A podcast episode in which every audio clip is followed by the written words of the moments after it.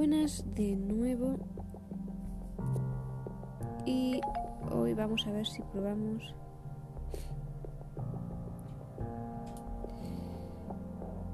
el leer esto.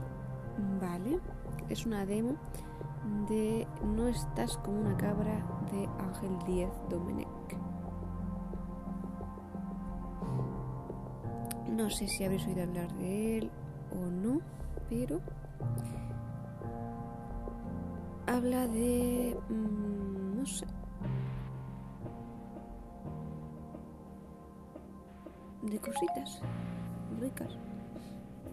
Porque si queremos, podemos tomar la decisión de mover el brazo derecho, agitar una mano o levantar una pierna, y simplemente hacerlo. Sin embargo, si queremos mover nuestra atención del lugar, dejar de pensar en una idea que se repite o cambiar cómo me siento en una situación determinada, ahí la voluntad se tambalea. Queridos amigos, hemos asumido, por alguna extraña razón, que esta es la única forma de funcionar de un ser humano estándar y que es un terreno oscuro en el que mejor no entrar. En consecuencia, hay una un gran porcentaje de la vida que parece que está fuera de nuestro alcance. Casi parece que no es cosa nuestra. ¿Has tenido alguna vez la, la sensación de que la vida es algo que nos sucede sin más? Ese libro es una mierda a las emociones inadecuadas. Este libro es una mierda a los pensamientos furtivos y repetitivos, a los sentimientos absurdos de culpabilidad que nos atormentan, a las expectativas, a los miedos y, en definitiva, a todos esos rincones que no acostumbramos a mirar. Para entrar en ellos vamos a necesitar grandes dosis de honestidad y humildad.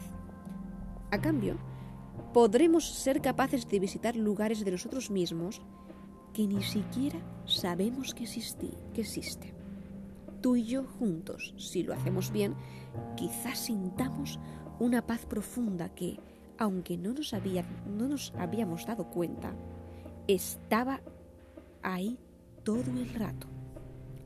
Pero no nos adelantamos, no nos adelantemos. Tenemos un camino por delante y yo no sé tú, pero yo pienso divertirme en el proceso. ¿Qué sentido tendría si no? Por cierto, el título del libro No estás como una cabra era solo por para llamar tu atención, no tiene que ver con lo que hay Y próximamente hablaremos de una síntesis. O bueno, no. Igual lo hacemos hoy. Fase 1. Síntesis. Capítulo 1. El pasado. Tener en cuenta, como he dicho en muchas ocasiones, que el pasado no existe, al igual que el futuro. Porque ves, el futuro tampoco existe. Los problemas. El único problema que tienes es que piensas que tienes problemas. La realidad, la realidad es mentira, no existe. Fin del libro. La deforestación masiva de árboles en el mundo por culpa de gente como yo. Hola, sigues aquí, pero si ya se había acabado. Bueno, vale. Desarrollaré un poquito las cosas. La verdad es que no veo que te has fundido cuatro páginas en un momento. Si tanto te engancha lo que escribo, bueno, igual escribo un poco más. Fase 2. Demolición. Demolición. Electricidad y cosas raras. Las afirmaciones anteriores no existen, porque son pasado. Lo que existe son unas conexiones eléctricas entre las neuronas de tu cerebro que están activas en el presente y te hacen pensar que esas fases, esas frases, están ahí y que algo ha ocurrido en el pasado. Esto significa que tampoco existen todas esas cosas que te atormentan de un pasado, de tu pasado, ni la discusión del otro día con tu madre, ni el problema que tuviste hace un par de años que te afectó profundamente y aún te duele, ni siquiera existe el conflicto tan brutal que tuviste con tu primera pareja y por el cual todavía hoy, quizás sin saberlo, sigues moldeando tu vida. Lo único que queda de todo esto, de todo eso, son unos pocos milivoltios acumulados en tus neuronas. Y eso es lo único que te separa de la felicidad. ¿No te parece brutal? A mí me flipa. Por poner otro ejemplo tonto, estás en el cine y alguien tose. no le das importancia ninguna, así que sin inmutarte y con tu felicidad intacta, sigues viendo la película. Alguien vuelve a toser. Haces la mueca de girar la cabeza en la dirección de la persona que tose, pero pasas y sigues viendo la peli. Al décimo tosido, estás que te llevan los demonios, y cuando paran 20, le embutirás el cartón de palomitas hasta el esófago. ¿Te imaginas que nuestro cerebro filtrara los estímulos que no nos ayudan a ser más felices? Todos los tosidos serían como el primero.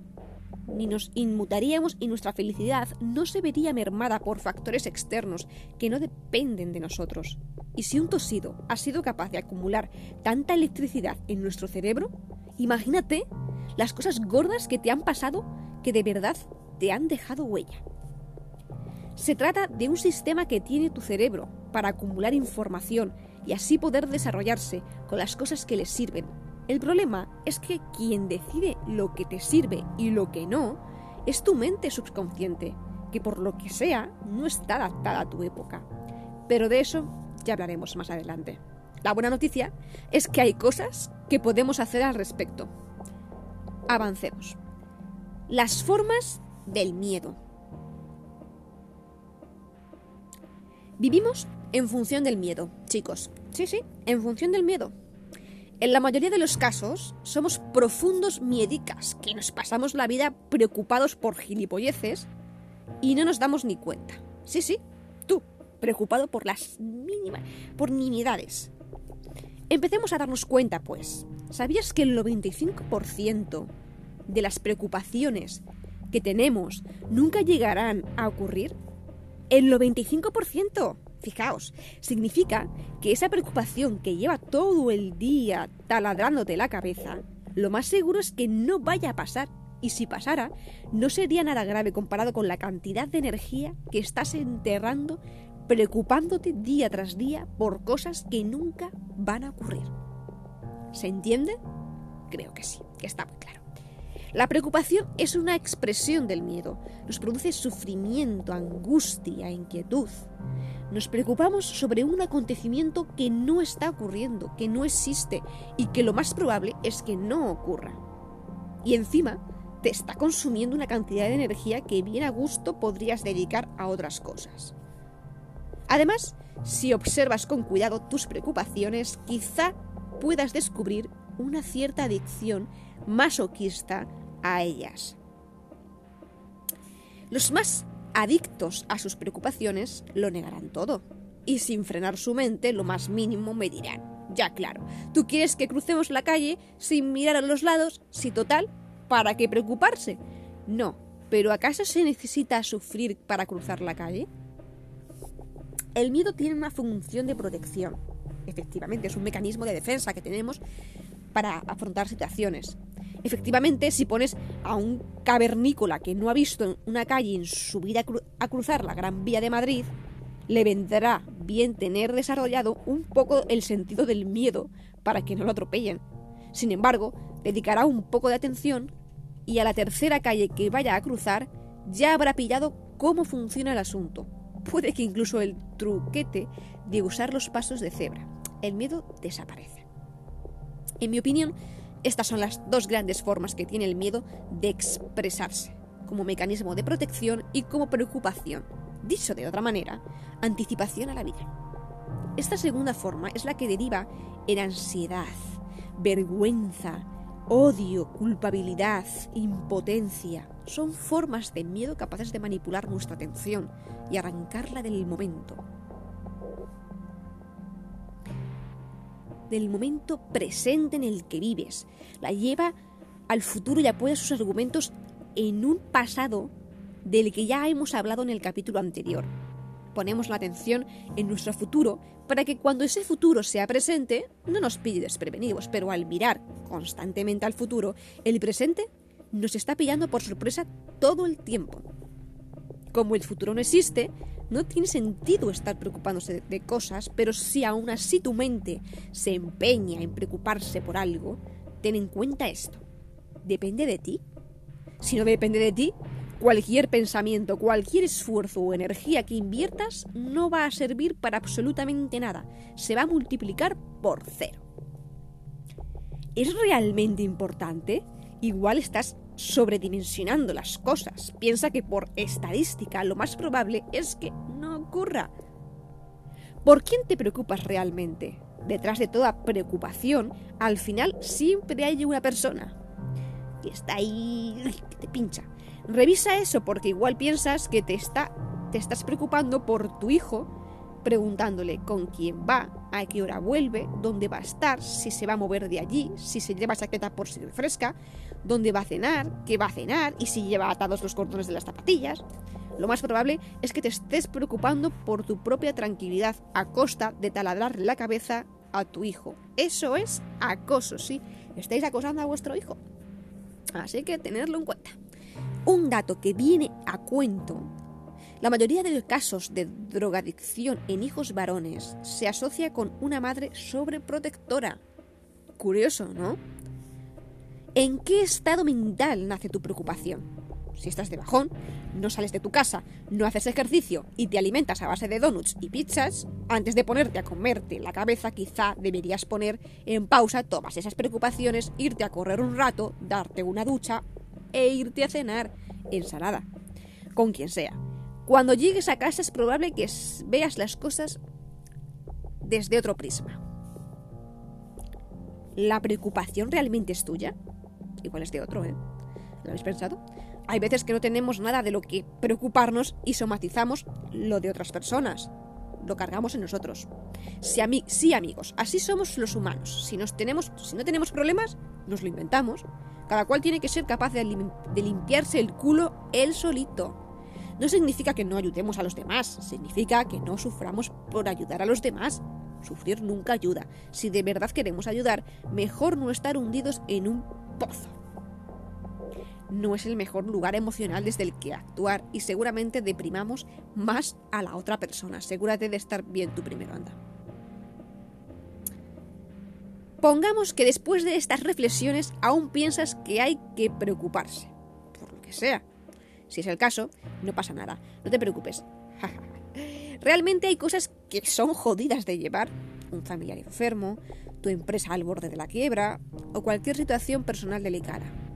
Es comprensible, es comprensible. Sin embargo, preocuparse no ayuda. De hecho, empeora las cosas. Te pone en un estado de inquietud y ansiedad que no te va a ayudar en nada a tomar buenas decisiones. Y lo sabes. Es un estado de energía bajo, que además puedes contagiar a otras personas de tu entorno y así crear una pelota de miedos, tristezas y penurias que solo van a atascar la situación más aún. No significa que no debas afrontar las cosas, de hecho, para poder afrontarlas con eficacia necesitas otro estado mental. Lo que te propongo es esto. Vuelve al presente. Estás tú, contigo, con el mundo, con el todo. Acepta eso. Acéptate ahora. ¿Qué sientes ahora? No existe nada más. El presente es pura paz, es pura calma y serenidad. Es el eterno presente. Nunca ocurrirá nada fuera de este instante. Y eso es inspiración. ¡Buah! Es esencia pura. Te lleva a un estado mental desde el que sí se pueden hacer cosas, desde el que sí se pueden hacer cosas, aquí y ahora. Aquí se puede hacer mención a otro libro de El aquí y el ahora. Hay mucho sobre estos. Y yo creo que estáis igual un poco saturados de todo esto, pero nunca viene mal recordarlo. Solo transmitir esta calma a esa persona enferma ya es sanador de por sí. En ese estado es en ese estado cuando puedes acercarte y mirarla con amor y cariño de verdad, o enfocarte, coger papel y boli y empezar a ver qué puedes hacer en este, en este momento por tu proyecto. Planifica, organiza, soluciona y haz todo lo necesario que puedas hacer, pero sin miedos, sin penurias y sin esas preocupaciones que te van a llevar a enfocarte en lo que es probable que no pase. Eso no es ser realista, es ser un zopenco. Como dice el proverbio chino, que una vez leí de la mano de Dale Carnegie, si una cosa no tiene solución, ¿para qué preocuparse? Y si ya tiene solución, ¿para qué preocuparse? Si tiene solución, no es un problema, porque tiene solución, y si no tiene solución, tampoco es un problema, es una desgracia. Así que, ¿por qué te preocupas? Continuaremos próximamente con esta demo. Espero que os haya gustado este adelanto. Súper adelanto y buenos días, principesos.